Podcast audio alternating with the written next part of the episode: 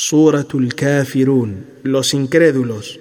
En esta sura Dios ordena a su mensajero Muhammad sallallahu alaihi wasallam que la paz y las bendiciones de Allah sea sobre él, poner fin al ansia de los incrédulos por disuadirlo de su misión de llamar a la verdad, y que él se mantenga en la adoración a Dios, fuera del cual no existe otra divinidad, mientras ellos están aferrados a la adoración de sus divinidades que no valen nada para la verdad.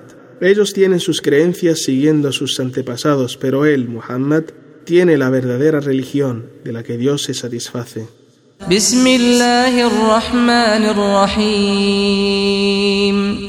En el nombre de Dios, el clemente, el misericordioso.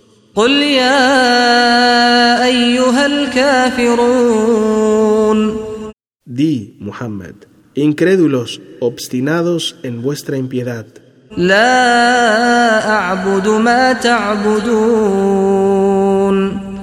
No adoro lo que adoráis fuera de Dios.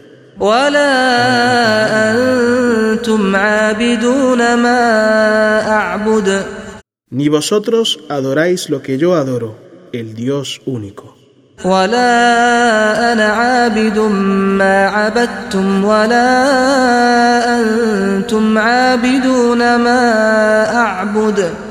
Y jamás adoraré lo que adorasteis siendo idólatras ni vosotros adoraréis lo que yo adoro.